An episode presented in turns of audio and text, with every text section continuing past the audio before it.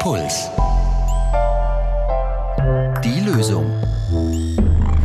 Der Psychologie-Podcast mit Verena Fiebiger und Lena Schiestel.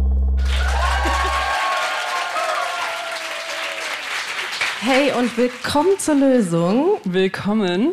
Lena und ich, wir sind heute fast alleine. Wir haben ein wunderbares Publikum heute bei dieser Podcast-Aufzeichnung dabei. Wir haben ein Spezial. Das Puls Podcast Festival ist gerade und wir sind hier äh, live im Substanz in München. Es ist relativ dunkel, deswegen sehen wir tatsächlich nur die erste Reihe. Deswegen ist es, ist es fast ein bisschen intim. Worum geht's? Wir haben uns für so einen unterhaltsamen Abend das Thema Krise rausgesucht. Und zwar äh, geht es um eine ganz spezielle Krise, um die Quarterlife Crisis. Was mir gar nicht so klar war, ist, ist es jetzt genauso was wie die Midlife Crisis? Also die ist ja, glaube ich, so um die 50. Ist die Quarterlife Crisis Schlag 25, Lena? Also die Quarterlife Crisis ist vielleicht auch wichtig am Anfang zu sagen, ist eigentlich kein psychologischer Fachbegriff. Ist die Midlife Crisis auch nicht. Aber was man sozusagen sagen kann, ist, dass Psychologen wissen, dass sogenannte Transitionsphasen schwierig sind für Menschen. Also immer Phasen, wo irgendwie viele Umbrüche im Leben sind äh, oder Umzüge, Berufswechsel und so weiter. Das ist einfach ein bisschen anstrengend. Und die 20er sind einfach prädestiniert auch für solche Umbrüche und da fällt sozusagen auch Quarterlife dann rein für so Dellen quasi ja. im, im, Leben, die ersten Lebensdellen. Interessiert jemanden meine Quarterlife Crisis? Ich habe natürlich eine gehabt, klar, logisch. ähm, also ich, äh, ich war tatsächlich Schlag 25, es war an meinem 25. Geburtstag. Ich lag am Stadtstrand in Wien es wurde irgendein wahnsinnig wichtiges Fußballspiel übertragen, nämlich wegen dieses Fußballspiels bin ich nach Wien gefahren, weil mein damaliger Freund da berichtet hat. Und er hatte aber vergessen, mir eine Karte zu besorgen für dieses Fußballspiel. Und mir war gar nicht klar, dass ich an meinem 25. Geburtstag da alleine sitzen werde. Und dann kam ich so ins Grübeln vor meinem Pott ich weiß nicht, ob es Hugo war oder hat man noch Aperol Spritz getrunken, keine Ahnung. Es war nicht Sangria. Auf jeden Fall saß ich da, habe viel getrunken und dachte mir, und was ist mit meinem Leben? Was habe ich erreicht? Nicht so viel. Diese Beziehung, wird sie halten? Ich glaube nicht gerade. Wo sind meine ganzen Freunde? Ich habe sie dann, habe dann meine besten Freundinnen angerufen, da ging es kurz ein bisschen besser, aber ich bin, in so eine, bin wirklich in so eine Krise geraten und ich wusste aber nicht, dass das eine Quarterlife-Crisis ist. Wir haben heute einen Live-Gast, wie wir schon angekündigt haben, den Sebastian. Einen Live-Gast, mit dem ich vor kurzem auf einer Veranstaltung in ein Gespräch gekommen bin. Wir haben uns da spontan kennengelernt und haben so gequatscht. Er macht zufälligerweise auch einen Podcast. Ich glaube, es ging auch irgendwie um Podcasts. Und er meinte, ja, also ich, wenn ich über sowas sprechen würde, dann, ich habe eine Quarterlife-Crisis. Und dann meinte ich, komm noch rüber, lass uns das vor vielen Leuten besprechen. Und er hat Ja gesagt. Und deswegen würde ich jetzt mal sagen, einen ganz warmen Applaus für den Sebastian von den Sebastians. Da ist er.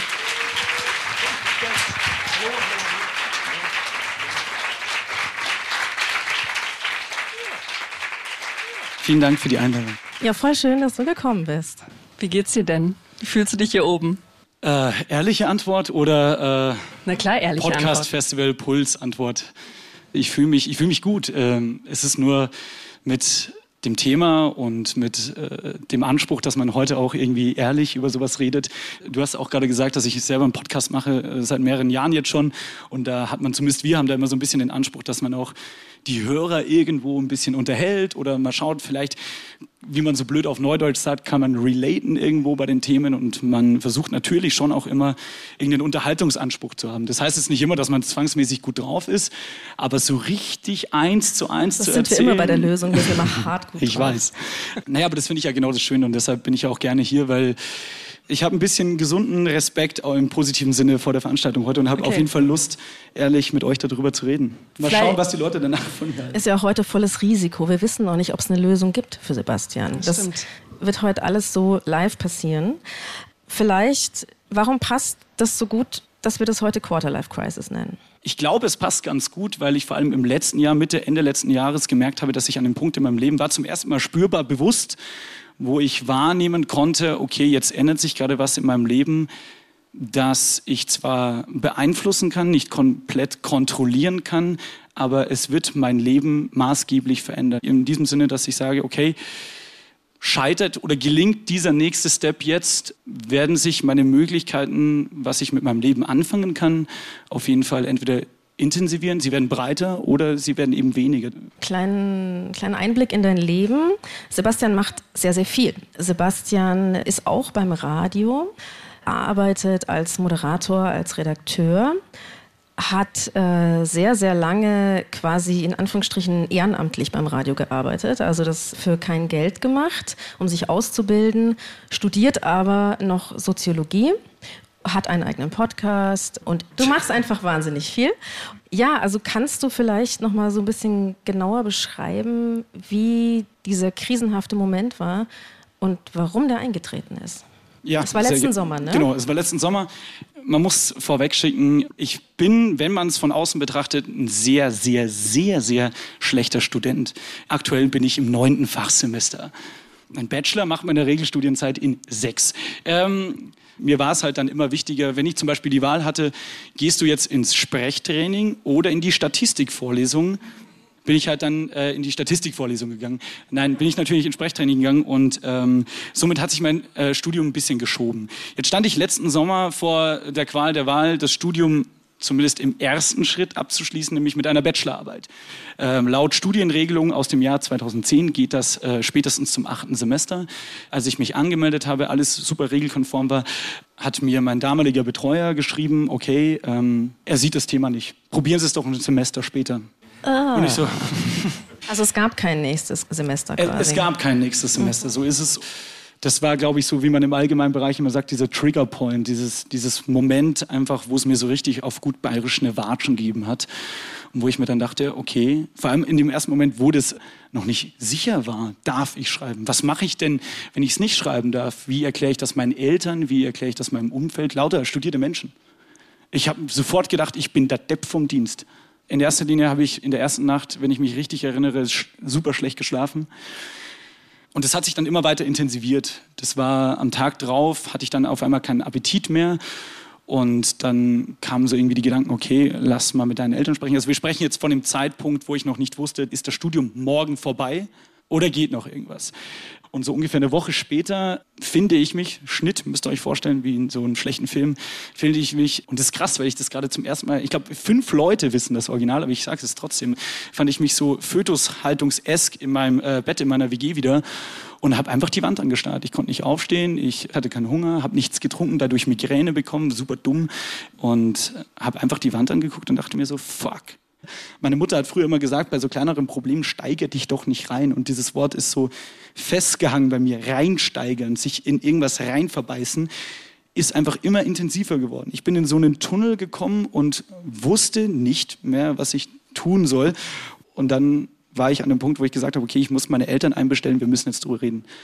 Also es wurde dann so eine richtige äh, Familiensitzung einberufen. Ja. Wie haben deine Eltern reagiert? Eigentlich ganz gut. Was heißt eigentlich, sie haben super reagiert. Also man muss dazu sagen, ich äh, habe Eltern, die sagen, egal was du machst, auch als ich 2015 zu denen hingegangen bin und habe gesagt, so, ey, ich, ich weiß, ich studiere im ersten Semester, aber ich würde super gerne Radio nebenbei machen. Haben sie gesagt, ey, wir unterstützen dich bei allem, was du machst, aber machst halt das Studium noch fertig. Mach halt das Studium. Und seitdem immer, wenn ich nach Hause komme, war dann, waren meine Eltern auch immer so, was macht ein Studium? Aber Mama, schau mal, ich habe das moderiert. Hast du die Statistikklausur bestanden? Und deshalb hatte ich einen Heiden, ich sage das nur deshalb als Setup, ich hatte einen Heidenrespekt, als die einmarschiert sind. Ich wusste nicht, wie ich dieses verdammte Gespräch anfangen soll. Kannst du dich noch an das Telefonat erinnern, als du angerufen hast? Oder? Ja, ähm, da hat meine Mutter sehr schnell von der Tonlage gemerkt, dass was, was wohl stimmt. Aber da war sie auch wieder super cool und meinte, was, was, wir kommen nach München. Ja. Wir, wir setzen uns zusammen. Dann habe ich schön mit meiner sehr billigen French Press einen Kaffee aufgesetzt und habe gesagt, so, wir müssen reden und bevor mir jetzt der Kopf platzt, es geht um die Bachelorarbeit. Habe dann die Chatverläufe rausgeholt von den E-Mails und ich habe sie ein bisschen ins Bilde gesetzt und ähm, die erste Reaktion war natürlich erstmal ein Schock, weil sie es natürlich auch nicht erwartet hatten. Ähm, mir war nur wichtig in dem Moment, und das klingt jetzt super egoistisch, aber das war irgendwie dieser Hauptaspekt, der in meinem Kopf so gewabert ist, hoffentlich bin ich jetzt nicht unten durch. Und coolerweise haben sie dann gesagt, okay, ähm, ganz ehrlich, wir würden uns wünschen, dass du das machst, dass du es zu Ende bringst. Letzten Endes haben sie es so aufgenommen, dass sie gesagt haben, weißt du was, wir stehen so weit hinter dir, mach das. Und wenn es nicht klappt, dann überlegen wir uns halt was anderes. Wie geht's dir denn jetzt aktuell? Aktuell muss ich sagen, besser. Noch nicht komplett gut, muss ich auch fairerweise zugeben, aber es geht mir besser. Es haben sich einige Dinge ergeben, wo ich gesagt habe, okay, das lenkt alles wieder in gute Bahnen. So, ich bin ja da auch, muss man ja auch fairerweise dazu sagen, ich bin ja auch zum Glück sehr optimistisch und auch so erzogen worden. Das ist auch ein ganz, ganz wichtiger Fakt, wo ich meinen Eltern super dankbar bin, dass sie gesagt haben, okay, ey, egal was passiert, es gibt immer eine B-Lösung. Und lass doch erstmal die Ursache des Problems suchen und dann schauen wir mal weiter. Vielleicht spulen wir noch mal so ein bisschen nach vorne. Wie hast du dir denn, als du angefangen hast, Soziologie zu studieren, dein Berufsleben später mal so vorgestellt? Ich habe mir Soziologie tatsächlich aus dem Grund ausgesucht, weil ich es super spannend fand. Weil 2015 auch gerade die Flüchtlingswelle total groß war und ich äh, mich mit gesellschaftlichen Themen auseinandergesetzt habe und dort sich für mich ein Studium ergeben hatte, wo ich den Eignungstest gepackt habe, den ich aus dem Grund gemacht habe, weil ich interessiert war zu verstehen, wie sowas funktioniert, wie entsteht Rassismus, was geht in den Leuten vor, was passiert in der Kommunikation, wenn wir uns unterhalten. Ähm, und das lernst du alles auch am theoretischen Bereich. Dass aber dann Statistik und Methodenauswertung noch dazu kommt, das sagt ja am Anfang auch keiner. Wenn zum Beispiel Leute sagen, ey, was wissen du? Und dann sagst du, ich studiere Lehramt. Dann wissen die Leute, ah ja, Lehramt, dann wirst du Lehrer. So, sag das mal mit Soziologie zum Beispiel. Was Aber findest du es angenehm, dass du eigentlich die Freiheit hattest, nebenbei andere Sachen zu machen oder eher unangenehm? Ich finde es super angenehm, aber ähm, auf die Gesamtgesellschaft betrachtet, hast du halt ein bisschen so die Qual der Wahl, weil wenn wir bei diesem Lehrerbeispiel bleiben, ist es halt so, du begibst dich halt in diese Strukturen, du weißt, ich studiere den Bums jetzt für, keine Ahnung, wie lange Lehramtsstudium geht, bis zum Examen halt und danach bin ich im Referendariat und dann bin ich Lehrer. Mehr Optionen gibt's nicht. Die Schulzeit ist eine super strukturierte Phase. Und dann kommt dieser erste Abschnitt nach der Schule, wo man sich zunächst einmal für eine, ja, dann den nächsten Schritt entscheiden muss, also Berufswahl, das ist schon mal nicht so klar. Und dann sind manche Studiengänge auch klarer, dass sie einen auf einen konkreten Beruf hin vorbereiten. Aber gerade Soziologie ist eben auch ein Studium, wo es auch wiederum allen klar ist, dass man eigentlich auch Praktika machen muss und so weiter. Und die ganzen Weggabelungen, die man nehmen kann, das wird schon ausdifferenziert, aber man muss lauter Entscheidungen treffen. Und da beginnt es, dass es eben nicht mehr so strukturiert ist. Aber eigentlich hast du dir ja einen Teil sehr gut strukturiert. Also ich glaube, ich kann das jetzt auch so sagen. Du arbeitest ja mittlerweile professionell, auch da, wo du hin wolltest, beim Radio. Und da hast du ja eigentlich einen Teil super strukturieren können, das in diesem Studium. Das ist so ein bisschen hinten runtergefallen eigentlich, oder?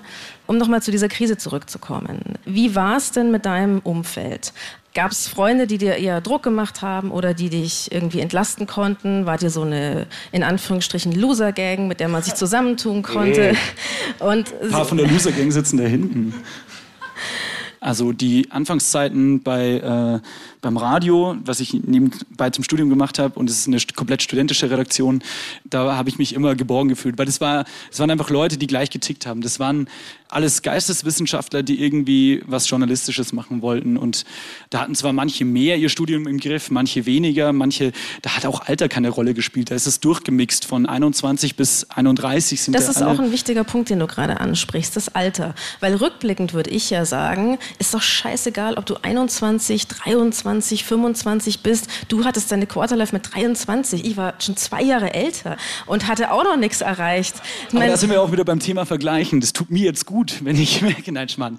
Also in dem Rahmen hast du gerade gesagt, war das Alter egal, weil der hat es nicht gezählt. War das sonst irgendwie? Naja, relevant? aber du siehst ja trotzdem, ich habe nichtsdestotrotz auch bei diesem Radiosender Leute gesehen, die mit 18, wie ich damals angefangen hatten und mit 21 einen Bachelor in der Tasche hatten. Einfach weil sie dort einfach weniger gemacht haben. Die waren halt auch dabei. Oder auch in der Uni Leute kennengelernt, mit denen ich teilweise Referate gehalten habe die ihren Bachelor so super schnell durchgezogen haben und dann schnell ins Berufsleben gegangen sind, auch teilweise erfolgreich und du denkst dir dann schon, es, es kommt dann schon der Moment, wo du dich halt auch wieder vergleichst und denkst dir so, bin ich entweder falsch abgewogen oder rushen die zu schnell vorbei? Wie ist es zum Beispiel mit äh, einer Beziehung? Hat das eine Rolle gespielt? War das wichtig? Hast du dich in der Hinsicht irgendwie verglichen? Oder überhaupt dir gedacht, da fehlt mir was, da brauche ich was oder ich bin versorgt?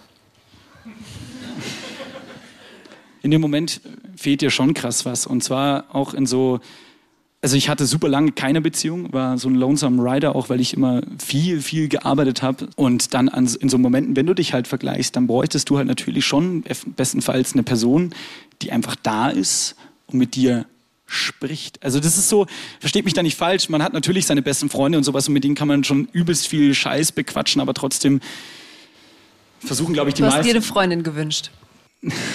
ich liege im Bett, ich wünsche mir eine Freundin. Ich habe es nicht so charakterisiert. Ich, äh, ja, kann man schon so sagen. Ja. Also ohne es jetzt nicht so... Wär, zu, wär, ich, ich, ich sag's deshalb, weil es wäre normal. Ich meine, du bist ein junger Mann. Yes. Ja, dass cool. man sich eine Freundin wünscht, wenn man keine Freundin hat. Ich muss nur auch gerade an meine... Ja, aber nicht in erster Linie, nee, um es mal klarzustellen, nicht in erster Linie aus sexuellen Gründen oder sowas oder aus...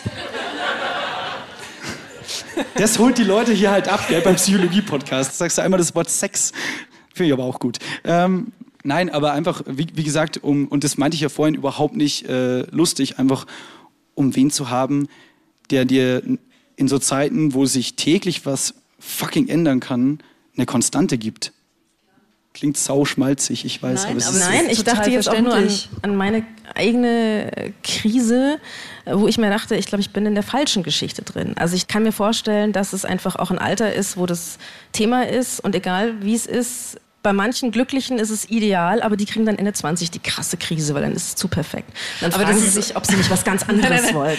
Aber Endlich das ist ein wichtiger Punkt. Sein. Ich glaube, das ist auch nochmal wichtig zu sagen. Es gibt nicht die eine Quarter-Life-Crisis. Wir haben jetzt mit dir verschiedene Themen, die bei dir dazu geführt haben, dass du ja diese krisenhafte Situation hattest. Aber es kann in dieser Lebensphase verschiedenste Gründe geben. Das kann einmal sein, dass ich das Gefühl habe, ich lebe irgendwie die ganze Zeit in lauter Provisorien oder ich habe auch keine feste Partnerschaft, wünsche mir das aber.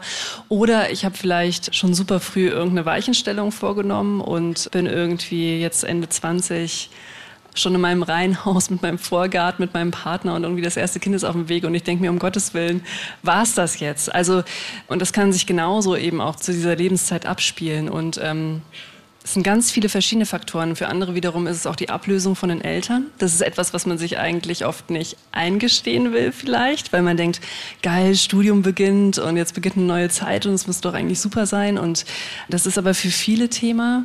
Andere haben vielleicht auch Geldsorgen, ganz pragmatisch? Ich glaube, also was du gerade angesprochen hast, dieses finanziell unabhängig werden, gerade wenn man eben so eine lange Ausbildung hat, ist sicher auch ein ganz großer Punkt.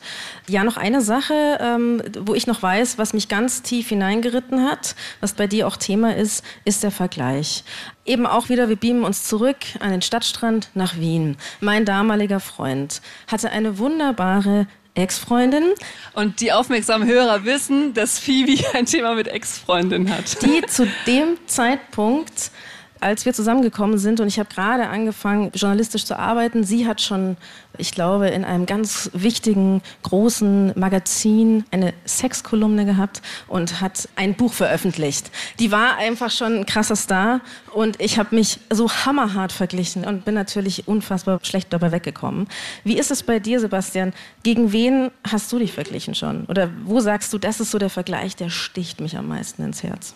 Zwei große nennenswerte Dinge. Also erstmal, ich vergleiche mich, glaube ich, tagtäglich, leider Gottes. Ich habe schon oft versucht, das irgendwie abzustellen. Aber immer, wenn man wen sieht, wo etwas positiv heraussticht, denkt man erstmal an sich selbst zurück und denkt man so, wo ist denn das bei mir? Vielleicht nicht vorhanden. Äh, was aber völlig okay ist, ähm, was mich lebenslang schon begleitet, ist, äh, ich habe einen kleinen Bruder, der ist vier Jahre jünger als ich und ähm, hat mit 16 angefangen, eine Lehre zu machen, also eine Handwerkslehre. Er ist Brauer in einer großen Münchner Brauerei, den Namen wollen wir hier nicht verraten. Somit hat er ein Handwerk gemacht, aber ein relativ, kann man auch verraten, ganz gut bezahltes Handwerk. Und ich hatte dann schon auch die Momente, vor allem auch letztes Jahr, wo dann alles wirklich so zusammengedröppelt ist, wo mir dieser Vergleich dann immer noch aufgefallen ist, wo ich mir dachte, so, okay, der ist halt einfach 19 und kauft sich jetzt ein Auto ich habe 300 Euro am Konto und er isst meinen Scheiß aus dem Kühlschrank, wenn er mich besucht.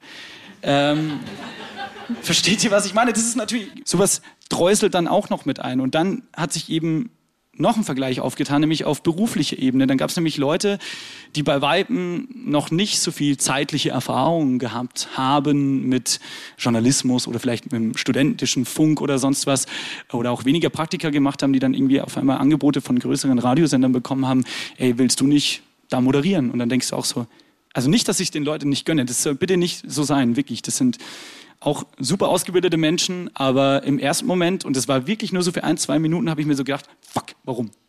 Warum? Und was macht mich jetzt da unattraktiver? Ich habe dann relativ zackig gemerkt, dass halt Schwachsinn ist, aber sowas passiert halt nun mal und das wenn sich dann das summiert mit dem Studium, das langsam zu Ende schreitet, wo du dann nicht mehr diesen Leichtsinn vom ersten, zweiten, ja. dritten Semester hast, so, ja, dann gehe ich halt heute mal am Mittwoch feiern und kann morgen eh auspennen, dann hole ich halt die Prüfung irgendwann nach, so ist es irgendwann vorbei, dann wird es immer schmaler und du kommst auf einen Punkt im Leben zu, wo dir dann auf zum ersten Mal, und das braucht halt wahrscheinlich irgend, denke ich mal, da frage ich jetzt dich, äh, irgendein Erlebnis, das sich so wachrüttelt, was bei mir halt diese Bachelorarbeit letztendlich war, das dann sagt, okay, pass auf, jetzt ziehen wir mal kurz einen Strich unter der Rechnung.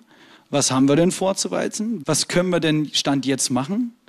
Und wo stehen denn vielleicht auch andere? Und dann dachte ich mir halt so, oh damn, jetzt müssen wir mal überlegen. Und ich glaube, Quarterlife Crisis ist bei mir halt einfach der Punkt, wo du zum ersten Mal in deinem Leben was entscheiden kannst, wie ich auch schon ja. eingangs erzählt habe. Das ist interessant, weil du sagst, auf der einen Seite, dieses Vergleichen ist ein Problem und du hast dir auch schon öfter vorgenommen, dich nicht mehr so zu vergleichen. Also du merkst, dass du daran leidest und dann sagst du aber auch, dass so diese Krise bei dir ausgelöst hat, jetzt ist so Abrechnungstag oder so, so, so hört sich ein bisschen an. Vielleicht meinst du es anders. Also, oder du machst ich es hab, Ich habe mittlerweile gemerkt, und da bin ich sehr stolz drauf, dass es immer kürzere Zeitabstände werden dass ich mich teilweise auch, also je nachdem, wie intensiv ich natürlich irgendeine, irgendeinen Vergleich wahrnehme, dass es dann nur noch so 30 Sekunden dauert, ich einmal um die Ecke gehe und mir denke, hm, ähm, Gut. aber okay. es mich halt schon auch, auch noch ab und zu hart erwischt. Ja. Also ist noch nicht komplett perfekt.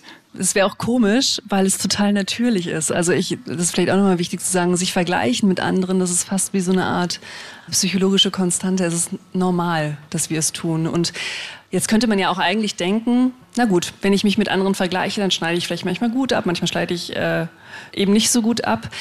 Interessanterweise machen Menschen aber in der Regel keine Vergleiche nach unten. Also man könnte irgendwie denken, okay, ich vergleiche mich mit anderen, dann müsste sich das auspendeln. Das machen wir aber in der Regel nicht. Wir vergleichen uns nicht nach unten. Und das liegt daran, dass wir gleichzeitig parallel so eine Art Kategoriensystem im Kopf haben. Das heißt, wenn ich mich mit einer Person vergleiche, bin ich ja auch irgendwie in einer Kategorie mit der Person. Und wenn ich mich nach unten vergleichen würde, würde ich gleichzeitig irgendwie mich auch in die Kategorie mit einer Person, wo ich denke, die ist eigentlich nicht so weit gekommen, in einem bestimmten Punkt stecken. Das heißt, die Tatsache, dass ich mich vergleiche, ist jetzt auf eine etwas indirekte Art eigentlich auch ein Indikator dafür für einen ganz okayen Selbstwert, weil ich immerhin ah. ja das Gefühl habe, dass ich in der gleichen Kategorie bin mit jemandem, gegen den ich dann aber leicht abstinke. Und das ist auch und das ist auch das Problem, dass wir eigentlich parallel dann uns halt immer mit jemandem in der gleichen Kategorie, aber dann halt doch in etwas vergleichen, wo wir dann halt nicht ganz so gut sind. Das heißt, wir kommen leider selber emotional in der Regel nicht gut weg, wenn wir es tun. Und gleichzeitig ist es aber auch so eine Konstante. Und wenn man das so mehr oder minder akzeptiert als ja, menschliches Dasein, dann muss man überlegen, kann ich aber irgendwie dafür sorgen, dass ich weniger in Situationen komme, in denen ich mich vergleiche. Und eines hast du jetzt gar nicht genannt, ein klassisches Thema heute ist eigentlich Social Media. Also ich glaube, jeder von uns hat mittlerweile mal gehört, dass es nicht so günstig ist, die ganze Zeit auf Insta sich die Urlaubsfotos von den anderen anzuschauen, weil man dann die ganze Zeit denkt, und hier in München ist wieder minus drei Grad. Das kennen die meisten schon, aber was ein bisschen subtiler ist und was viele vielleicht nicht so auf dem Schirm haben, ist zum Beispiel sich lauter Tutorials anschauen auf YouTube, weil man die ganze Zeit vielleicht implizit denkt, ha, das könnte ich doch umsetzen oder ich weiß nicht, ob du sowas machst oder so. Irgendwie. Du meinst so empowering-mäßig? So, empowering, könnte, genau. Das könnte ich auch. So das nächste Morgenroutinen-Video und ähm, das zehnte Video zu ETF-Sparplänen. Ich weiß nicht, ob ihr sowas macht. Lena hat so Hobbys nämlich. Oder irgendwie das 20. Video zum Thema Smoky Eye. Und das Ding ist, implizit denken wir schon, naja, vielleicht könnte ich das auch für mein Leben umsetzen. Und dann mache ich es aber nicht tatsächlich. Und dann bleibt die ganze Zeit so ein bisschen diese Diskrepanz. Ich füttere so, es gibt in der Psychologie die Unterscheidung zwischen Ideal und Real selbst. Und ich füttere sozusagen die ganze Zeit mein Ideal selbst mit wie es eigentlich sein könnte, mit Bildern von Insta, mit Tutorials auf YouTube, was ich eigentlich tun sollte. Und ich komme irgendwie nicht hinterher. Das ist so das eine. Das ist ein ganz guter Punkt, ähm, weil mir ist erst kürzlich vor zwei Wochen wieder aufgefallen in so einem kleinen reflektierenden Moment. Und da bin ich ganz froh drum, dass ich das ab und zu mal mache, mich hinsetze und mal gucke, was überhaupt los ist, ohne Gut. so in den Tag hineinzustellen. Danke. ähm, das ist genau das, was du gerade meintest, weil mich das jetzt äh, super getroffen hat. Mir ist letztens aufgefallen, so mit 16, 17, wo man noch so ein bisschen Resthormon geschwängert ist von der Pubertät, legt man sich ja oft, oder bei mir war es zumindest so, so ein Idealbild zu. Okay, mir wurde gesagt, ich kann eigentlich alles machen, was ich möchte, wenn ich mich nur richtig verhalte. Dann ziehe ich das ja auch durch, dann bin ich mit 25 genau da. Und jetzt bin ich so drei Viertel bei 25 und denke mir so, mm -mm, ja. Und das ist dann genau der Punkt, wo ich mir dann dachte, fuck, wo bist du falsch abgebogen? Aber du hattest doch alles unter Kontrolle und du hast ja eigentlich in deiner Eigenwahrnehmung nichts falsch gemacht. Und dann ja. machst du dir, kommst aber in so einen Strudel rein. Und das ist zum Beispiel vor zwei Wochen auch wieder der Fall bei mir gewesen, ja. wo ich mir so dachte, Mensch. Und dann schaust du dir zum Beispiel andere Leute auch medial an, wie du sagst, YouTube. Wenn ich zum Beispiel gleich altrige Medienmacher sehe, wie zum Beispiel bei Radio Fritz oder in Berlin ist ja die Medienwelt noch viel, viel größer, wo auch Leute dabei sind, die so teilweise auch jünger sind, dann denke ich mir so, wie? Wir machen jetzt etwas Besonderes. Wir machen etwas, das nennt sich, das ist tatsächlich auch eine Technik aus der systemischen Therapie, das nennt sich Reflecting Team. Da unterhalten sich im Therapiefall zwei Psychotherapeuten über die Klienten, aber im Beisein. Und genau das machst du jetzt auch gleich, Sebastian. Das ist jetzt ein bisschen schräg, weil du hörst uns einfach zu und darfst in der Zeit auch gar nicht kommentieren. Und wir unterhalten uns sozusagen so über dich, als wärst du nicht da. Du wirst danach aber auch wieder dazugeschaltet und kannst dann sagen, was von dem, was wir so ja, geredet haben, für Hypothesen äh, gebildet haben, was davon resoniert irgendwie bei dir und wo sagst du, nee, also das passt für mich nicht oder das war anders. Genau, also du kannst es danach korrigieren. Okay, ich äh, assoziiere mal wildlos. Also ich sehe da einen jungen Mann, der sich enormen Druck macht. Also der sein Leben anschaut und sich quasi ein bisschen selber an die Wand stellt, um sich dann so selber auch abzukanzeln. Also was habe ich noch nicht geschafft? Was habe ich nicht geleistet? Und wo bin ich hinterher? Was mich aber total beeindruckt hat, ist, wie gut er diese Krise beschreiben kann und dass er sich viel vergleicht und so weiter. Also er kann die Dinge sehr gut benennen und verbalisieren und das fand ich toll. Ich sehe da jemanden, der ganz große Ziele hat, auch eigentlich einerseits klare Vorstellungen, was er werden möchte. Also auf jeden Fall schon auch was Großes und vielleicht auch so die eigenen Talente zum Glänzen bringen, bestmöglich. Vielleicht sich auch in gewisser Weise darin ein bisschen verzettelnd was er ja auch selber benannt hat, was irgendwie dazu geführt hat, dass es zu dieser krisenhaften Situation kam, war, ich glaube, schon auch dieses mehrere Ziele gleichzeitig verfolgen. Also auf der einen Seite Studium machen wollen. Sein Herz schlägt aber eigentlich gerade fürs Radio, also motivational und so weiter, zieht es ihn dahin und das muss einen innerlich so ein bisschen zerreißen. Gleichzeitig, was auch ja super spürbar ist, ist ein Enthusiasmus für all diese Themen und auch ähm, mit welcher Leidenschaft er dieses Soziologiestudium angetreten ist. Und da habe ich mir auch in einem Moment gedacht, ob das nicht auch so ein Moment ist, wo er vielleicht auch an der Stelle sich auch deswegen, weil er so leidenschaftlich ist oder auch von sich selber das Bild hat, so leidenschaftlich zu sein, ob das nicht tatsächlich auch ein Problem ist an der Stelle, wo man vielleicht ganz pragmatisch und nüchtern sein Studium zu Ende führen müsste. Also ich bin auch nicht ganz sicher, was jetzt eigentlich noch fehlt. Ähm, also ob das jetzt schnell gemacht wäre nach der Bachelorarbeit oder nicht. Aber ich glaube, wenn man dieses, ich bin begeistert und mit Energie und so weiter und wenn man das auch als Selbstbild hat, kann das auch manchmal so diesen Weg verstellen, dass man ganz pragmatische, kleine, langweilige Schritte machen müsste um es vielleicht dann auch einfach fertig zu machen. Weil dann müsste man ja auch ja mit einem hohen Ideal dieses Studium eigentlich abschließen. Es müsste ja auch jede Vorlesung oder jedes Seminar mit totaler Begeisterung begangen werden, weil sonst kann man es eigentlich vielleicht auch gleich bleiben lassen. Was mir auch noch auffällt ist, da ist eigentlich jemand, der ja, wie du schon gesagt hast, für eine Sache brennt und wahnsinnig viel Energie hinein investiert. Ich meine, da engagiert sich jemand so extrem und kann das vielleicht auch selber nicht anerkennen? Jetzt muss ich gerade noch kurz ein bisschen reflektieren. Es reicht auch. Vielleicht, wenn, wenn du nichts mehr hast, passt es auch. Dann können wir gleich Sebastian dazuschalten. Okay. Na, jetzt hast du uns ja ein wenig zugehört. Was davon, von dem, was wir zusammengefasst haben oder gesagt haben, dachtest du denn ja, stimmt und wo dachtest du, nee, das fühlt sich ein bisschen anders an? Alles absolut korrekt. Nein, ähm, vieles super korrekt. Ähm, habe mich ein bisschen ertappt gefühlt tatsächlich. Bei was? Was man mir äh, auch, glaube ich, hier in meiner Sitzhaltung übrigens ein bisschen, glaube ich, anerkannt hat. Was mir, fangen wir mal so an, was, was ich nicht unterschreiben würde in meiner Wahrnehmung, ist äh, der Fakt, dass ich äh, das selbst nicht anerkenne, was ich alles tue. Ich glaube, das mache ich schon. Äh, ich bin zwar durchaus ein Typ, und das musste ich auch erst mal lernen, leider Gottes, ähm, der das schon auch oft braucht, dass einem das gesagt wird von anderen. So ein bisschen vorgehalten, ey, checkst du eigentlich? Punkt, Punkt, Punkt. Ist aber eigentlich tendenziell schon so, dass ich das umreiße, weil ich ja auch mich bewusst auf Dinge einlasse und vorher noch den Mumm habe zu reflektieren. Traue ich mir das zu? Traue ich es mir nicht zu? Gab es auch irgendetwas, was du interessant fandest oder irgendwo du gedacht hast, aha, so habe ich darüber noch nicht nachgedacht?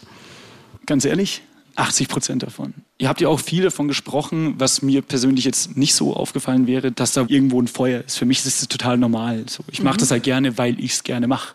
Aber das tut auch schon gut zu hören, wenn das irgendwie in der Außenwirkung auch irgendwo als Energie stattfindet. Und hast du ähm, auch schon mal darüber nachgedacht, ob das vielleicht auch so ein Faktor sein könnte, dass es vielleicht es auch erschwert zum Teil, zum Beispiel mit deinem Studium? Ich, ich erlebe dich so, dass du diesen Anspruch hast, es eben auch mit Energie und mit Leidenschaft und Pathos zu machen. Und ähm, ich verstehe auch, dass du auf jeden Fall dein Studium so angetreten bist. Und es ist aber irgendwie auch so ein bisschen so ein Stiefkind geworden, oder? Schon. In Absolut korrekt, Jahr. das habt ja. ihr auch richtig ähm, diagnostiziert. ob vielleicht gleichzeitig dieser Pathos, diese Leidenschaft, diese Energie auch so ein kleiner Hemmschuh sein kann für Voll. das, was auf so einer ja, trockene Nummer vielleicht nötig wäre, um es dann vielleicht einfach abzuschließen. Man muss nämlich sagen, Lena und ich, wir haben Stunden diskutiert, soll Sebastian sein Studium abbrechen oder nicht. Was ich gerade so erspüre, ist vielleicht in gewisser Weise auch eine Selbstblockade in dem Sinn, ich mache Dinge einfach pragmatisch. Kann das vielleicht, möglich sein? Vielleicht stimmt es auch nicht, das ist nur eine Hypothese. Nee, nee, es kann auch sein, dass es. Gebe ich euch sehr, sehr recht. Und das habe ich auch vorhin noch vergessen ähm, zu erwähnen, dass es halt auch natürlich ein saugutes Gefühl ist, wenn du einfach was abgeschlossen hast. Egal, Klar. was da für eine Note draufsteht. Du hast was geschafft und dann wird es dir auch noch vom Staat bescheinigt. Ey, wie geil. Das so. stimmt. Du bist ja jetzt auch schon an einem anderen Punkt als noch im Sommer und du sitzt auch hier und kannst irgendwie gut darüber sprechen und irgendwie reflektieren, was auch mutig ist. Was glaubst du denn hat geholfen jetzt so im Nachgang zu dieser einen schlimmen Woche im Sommer? Was würdest du sagen? Ich weiß nicht, ob das jetzt genau in das äh, trifft, was du meinst, aber äh, ich habe zum Beispiel angefangen, klingt jetzt sauspießig, äh, ein analogen Kalender zu führen. Ja. Ich habe mir Zeiten eingeteilt. Ja. Ich habe geguckt, okay, wie plane ich mal zwei Wochen ich voraus. Ich liebe Kalender. Einmal Applaus für Kalender. Kalender. Nein, aber es, es, hat mir unglaublich geholfen. Es war so der erste Schritt, mal wirklich zu sortieren. Und zwar nicht nur, dass ich sage, okay, an dem ja. und dem Tag mache ich das, sondern ich schaue mir jetzt den morgigen Tag an. Da mache ich von 14 bis 15 das und das und das und das. Das ja. kann dich wiederum auch erschlagen, wenn es zu viel wird, weil dann hast du es vor dir am Zettel und realisierst es. Das ist ja auch das Schöne an unserem Podcast. Wir lernen ja oft genauso viel von unseren Interviewpartnern, wie das, was wir dann selber irgendwie vorbringen. Also es hat dir ganz pragmatisch geholfen, dass du einen analogen Kalender geführt hast und dir da deine Tage eingeplant hast. Es waren drei Dinge. Also es war die, ah, die Orga, der reine Pragmatismus im Alltag, sowas ja. wie Kalender. Ja. Ähm, ich bin zum Beispiel auch Früher war es so, wenn ich meine, oder ist heute auch zum Teil noch so, ich weiß nicht, ob das hier im Raum wer kennt, aber wenn man quasi alleine lebt, ist es halt so, wenn ich zum Beispiel eine Woche lang nicht zum Wäschewaschen komme und sich alles häuft, dann steht man ganz anders auf. Dann merkst du, oder ich habe mein Leben gerade nicht so unter Kontrolle. Ähm, das war einfach ein geregelter Alltag und äh, oder und Wäsche waschen. Ja. Wäsche, wirklich, es klingt weiß, so blöd. Oder ja. saug mal deine Nein. Wohnung, du fühlst dich echt gut. Ja. Vielleicht sollte ich, ich Branche höre, wechseln. Ich höre gerade meinen Freund in meinem Ohr klingeln, der sagt, und wie war das? Der Zen-Mönch erledigt die kleinen Dinge des Lebens mit großer Sorgfalt und schafft dann die großen Dinge mit Leichtigkeit. Das, oh, das ist sehr schön. Habe ich jetzt gerade hier verstanden. Das klingt so vielleicht abgedroschen, aber zum einen hat das auch was Reinigendes. Es gibt ja auch in vielen Kulturen Reinigungsrituale und es gibt schon so eine, so eine Analogie und was besonders schön daran ist, ist auch dieses Wäsche waschen schafft man dann schon. Und manchmal braucht man einfach nur diese kleinen Tasks, wo man weiß, okay, ich sortiere meine Wäsche in 30, 60, 90 Grad Wäsche, vielleicht auch nicht. Ähm, ich weiß nicht genau, wie du deine Wäsche wäscht. Das ist alles ähm, grau. Heute gibt es eigentlich Waschmaschinentipps. Man hat ja in so Krisenphasen, und das muss jetzt gar nicht für dich gelten, ich spreche jetzt für alle Menschen, die vielleicht sowas mal erlebt haben, wo man wirklich das Gefühl hat, mir entgleitet das Leben und ich krieg's, ich krieg's einfach nicht mehr hin. Dann sind manchmal so kleine Dinge, die man sich vornimmt und die man dann aber schon schafft, kleine Handlungen, die wieder auf das eigene Selbstwirksamkeitsgefühl, nennen wir das, einzahlen. Dieses Gefühl von, ich kann mir was vornehmen, ich mache das auch und ich halte Verabredungen mit mir selber ein, im Kleinen und wenn es nur so etwas ist wie, ich komme zum Wäschewaschen Absolut. Also es waren noch zwei weitere ja? Dinge. Also A ist der, der, organisierte Alltag gewesen. Und dazu kam halt noch, ähm, dass ich, und da bin ich super dankbar dafür, dass ich wirklich auch in, in, diesen Momenten, auch nach dem Gespräch im Sommer mit meinen Eltern, immer noch familiären Background habe, die ja. mich stärken. Auch wenn es nicht zwingend finanziell ist, aber die sagen, wir unterstützen dich. Und dafür bin ich super dankbar. Und dass ich halt auch einen Freundeskreis habe, die mit mir rausgehen, die mit mir, keine Ahnung, ein paar schlechte Wortwitze machen, ja, hast du da ein Beispiel, was irgendwie Freunde ganz konkret gemacht haben, was geholfen hat? Ich habe mit Freunden zusammen äh, letztes Jahr auch so eine kleine GBR gegründet, einfach um ein bisschen Spaßideen an, anmelden zu können oder einfach mal aufzuschreiben und irgendwie einen Namen dafür zu haben. So.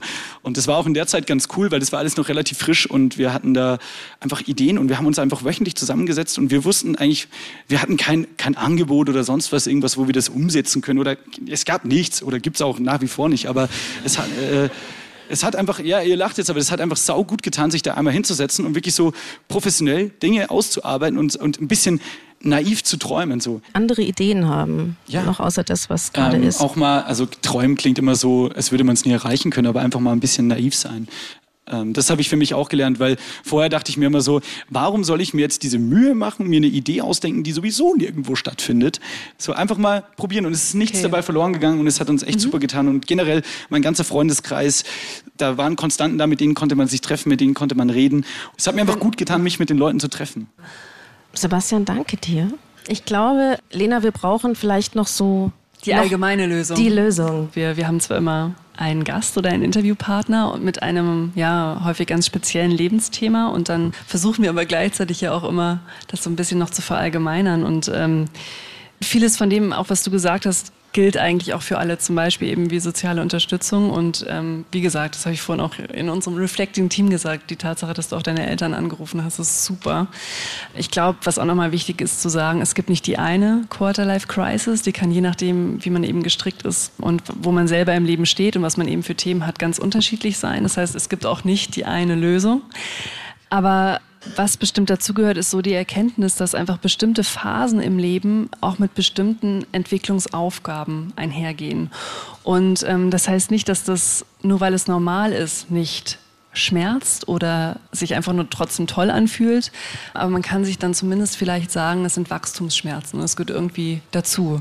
Und ähm, jeder, jede von uns hat in irgendeiner Form mit Sicherheit in den 20ern und später vielleicht wieder, es kommt immer wieder, irgendwelche Formen von Wachstumsschmerzen.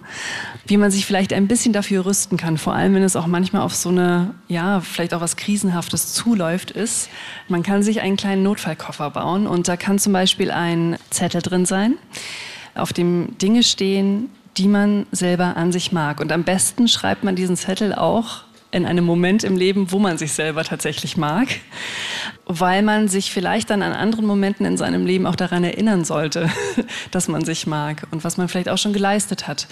Und ähm, ja, oder man, man ruft zum Beispiel wenn man schon weiß, es ist die eine Person, die tut mir gut, die zieht mich nicht runter, dann ruft man die vielleicht an hat auch die Nummer vielleicht in diesem Köfferchen. Genau. Ich denke vielleicht in dem Moment nicht dran oder komme nicht auf die Idee und mir fehlt so ein bisschen das Repertoire und dann steht da aber die Nummer, die ich dann anrufe. Und dann, und das ist etwas für eine Phase, wo du jetzt bist, du hast es durchlebt im Sommer und du bist jetzt aber auch schon an einem anderen Punkt. Es ist auch schön, wenn man eine Nachricht dazu legt, wo man eine Nachricht an sich selber schreibt, hey, es wird besser. Weil das ist so etwas, das glaubt man dann manchmal in dem Moment nicht wo es einem so dreckig geht, dass man es aber auch einmal erlebt hat und auch einmal erlebt hat, dass es wieder vorbeigeht. Das muss man sich vielleicht auch aufschreiben und daran auch irgendwann zukünftig erinnern, weil es wieder kommen kann. Dann eine Sache, die wir aber auch vorhin besprochen haben, ist eben kleine Teilschritte zu machen. Also wenn es eben im Großen so schwierig ist und ähm, die großen Lebensfragen auf einen so, so drängend sind, ganz kleine pragmatische Dinge wie Wäsche waschen und das dann machen weil es eben auf dieses Gefühl einzahlt, na, okay, ich kann mir Sachen vornehmen und die gelingen mir dann auch. Und Wenn man aber auch nach einer Weile das Gefühl hat, es gelingt mir nicht, irgendwie so wieder Boden unter den Füßen zu bekommen, dann auch professionelle Hilfe in Anspruch zu nehmen und sich Hilfe zu holen. Ja, weil eine Krise oder eben in diesem Fall eine Quarterlife-Crisis, die kann in jedem Zeitfenster, in jedem Lebensalter kommen und hoffentlich wieder vorübergehen. Vielen herzlichen Dank, Sebastian. Danke für die Einladung. Dass Danke, du bei uns Sebastian. warst. Herzlichen Ja. Dank. Vielen Dank.